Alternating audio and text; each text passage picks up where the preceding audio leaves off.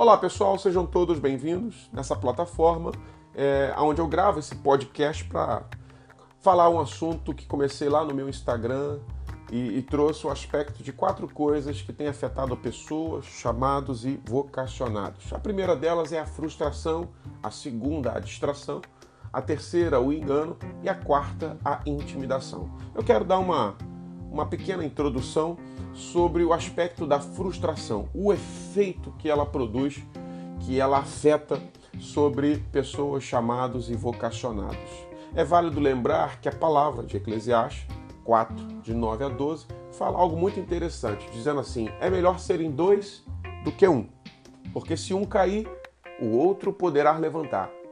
Se um sentir frio, o outro poderá aquecer. Se um entrar na guerra, sendo eles dois, poderão juntar forças e ter muito mais capacidade de vencer lutando essa guerra.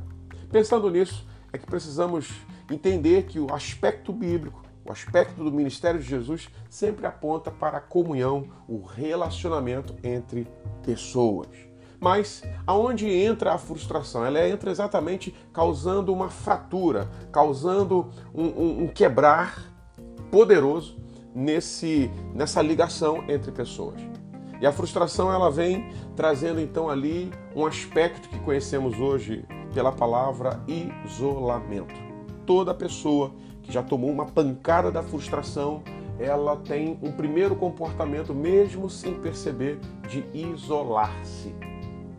E aí eu quero falar com você exatamente sobre isso. Com quem você tem andado? Porque o primeiro aspecto da frustração é gerar o isolamento. Um segundo aspecto que também não pode ser ignorado é que a frustração ela nos remove, se não para o isolamento, mas para mais companhias. E aí é nesse aspecto, com quem nós temos andado? As pessoas com quem nós temos nos relacionado e andado, elas estão indo para o mesmo lugar que eu. Elas estão pensando, e eu não falo de uniformidade, porque é muito interessante a diversidade das pessoas. Eu acredito de verdade que a diversidade ela é colaborativa, ela soma, ela gera um poder enorme, porque aquilo que Deus te deu para carregar, somado ao que Deus me deu para carregar, é isso que se torna uma, uma grande ferramenta espiritual e ministerial no grande reino de Deus na terra. Mas falando de com quem nós temos andado, eu quero trazer algo para você pensar e refletir. Entre as escolhas e as decisões de com quem caminhar, em quem eu vou confiar, em quem eu vou compartilhar a minha jornada e até as minhas cargas, como diz Gálatas 6:2, né? Levar as cargas uns dos outros. É que a gente acaba nesse período entre escolhas e decisões, por conta muitas das vezes das frustrações que vivemos, a gente acaba passando longas, longas jornadas sozinhos. A frustração é uma das causadoras desse isolamento, produzindo então um afastamento físico, emocional e social, que logo impõe sobre nós sentimentos críticos, sentimentos raivosos. Ora, até ficamos dissimulados, achando então que estamos sendo inteligentes. Quase sempre possuímos argumentos fortes e, defensivos de uma forma muito extrema. Por que não falar aqui que em dado momento nos colocamos como vítimas? Conviver com pessoas, eu, eu separo aqui e você precisa prestar muita atenção nisso. Conviver com pessoas é um dos fundamentos altos do reino de Jesus. Assim como a mais profunda base do seu amor, do amor de Jesus, é não nos deixar só. E aí é que você precisa entender que o poder que a frustração tem e, e, e traz quando ela acontece sobre nós é exatamente de quebrar essa propriedade é, do ajuntamento pelo amor, do ajuntamento pelo propósito, gerando então o isolamento ou, em alguns casos, as mais companhias. A frustração age como uma das maiores causas de pessoas caminharem sozinhas, mesmo estando em suas comunidades de fé. Mesmo elas estando na igreja, frequentando reuniões, mas se você analisar bem, elas assumiram comportamentos aonde mesmo estando fisicamente junto com outras pessoas, elas estão isoladas, estão separadas, estão devido à frustração, elas estão só. Sem perceber, essas pessoas se tornaram outras versões. Sem perceber, elas ficaram desconfiguradas da sua verdadeira identidade em Jesus. Esse é um aspecto muito, muito assim que precisa ser observado por cada um de nós como algo é exatamente urgente. Porque o fato da gente se tornar uma outra versão significa que a gente está adulterando a identidade básica, essencial, a premissa que Deus estabeleceu sobre nós, aquilo que Ele nos chamou para ser.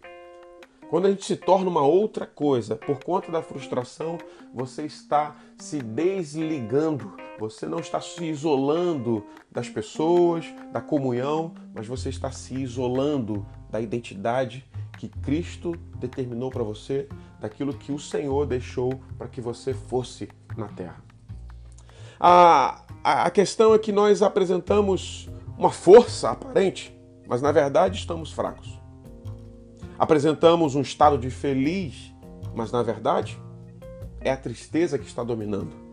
Nós falamos, mas na verdade estamos em silêncio profundo, indagando, na maioria das vezes, fatos e porquês.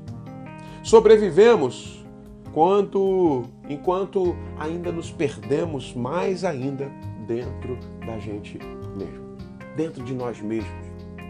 Esse efeito tão avassalador que a frustração traz, vai colocando você de uma outra forma, em outro lugar, e isso vai é, literalmente rachando, fragmentando você em vários pedaços. O texto de Jeremias 18, eu vou terminando aqui, fala do vaso quebrado que é refeito pelo oleiro. Precisamos compreender que parte desse processo é para remover algumas coisas que ficaram tão fixadas nas paredes interiores dos vasos. Dentro de nós, algumas coisas provocadas pela frustração, elas ficam garradas, ficam seladas, sedimentadas. E o olheiro, quando traz essa palavra de quebrar, Jeremias traz essa palavra que o olheiro quebra o vaso, não é sobre apenas refazer, é para acessar as coisas mais encrostadas que ficaram dentro de nós, causados pela frustração. Compreendendo que parte desse processo é remover essas coisas que ficaram agarradas, então quebrar o vaso é poder acessar no profundo isso. E remover definitivamente, antes de reconstruí-lo, aquilo que afetava bruscamente o que nós éramos. E principalmente aonde nós estávamos. E nos colocar numa nova rota, num novo lugar, no lugar de paz, no lugar de alegria, no lugar de propósito e no lugar de vocação. Porque o lugar onde tudo flui é o lugar da vocação. A pressão atual é para que você se contente com funções, mas o lugar da alegria, da paz e do fluir é o lugar da vocação. O texto de Eclesiastes, como nós citamos, ele aponta para a bênção, a bênção de estar junto com alguém. E aí, eu quero que você pense sobre isso. Quando você está junto, quando você não está sozinho, você tem alguém para te levantar, você tem alguém para te aquecer, você tem alguém para lutar guerras com você. É claro que isso é fantástico. E é isso que a frustração está roubando de você. Você acha que está sozinho porque não tem mais ninguém que, que presta, mas na verdade a frustração te fez achar isso, te condicionou a isso. Mas hoje eu quero declarar viva hoje uma certeza de que existem pessoas que podem sim representar o próprio Jesus na terra. Eu me recordo de Elias, frustrado, abalado, achando que tudo tinha caído. Ah, meu mundo caiu. E ele ouviu do próprio anjo de Deus dizer o seguinte: Ei, levanta, tem sete mil joelhos que não se dobraram. Em uma fase da minha vida, eu ouvi essa frase de Deus e eu decidi viver intensamente, diariamente, decidindo me encontrar com um desses sete mil. Porque eu não posso parar tudo que, aquilo que Jesus me deu, toda a identidade que eu recebi, por causa de uma frustração. Eu sei que ela é forte, e nós ainda tentamos nos recuperar de muitas. Mas ei, viva intensamente por aqueles que ainda exalam a essência de Jesus e de que valem muito a pena caminhar junto com essas pessoas. Eu quero orar para que você encontre hoje ainda essas pessoas. Comece a procurá-las firmemente e você vai encontrar. E viva junto dessas pessoas, de uma forma assertiva, a melhor jornada de comunhão até o céu. Fique na paz e até o nosso próximo encontro.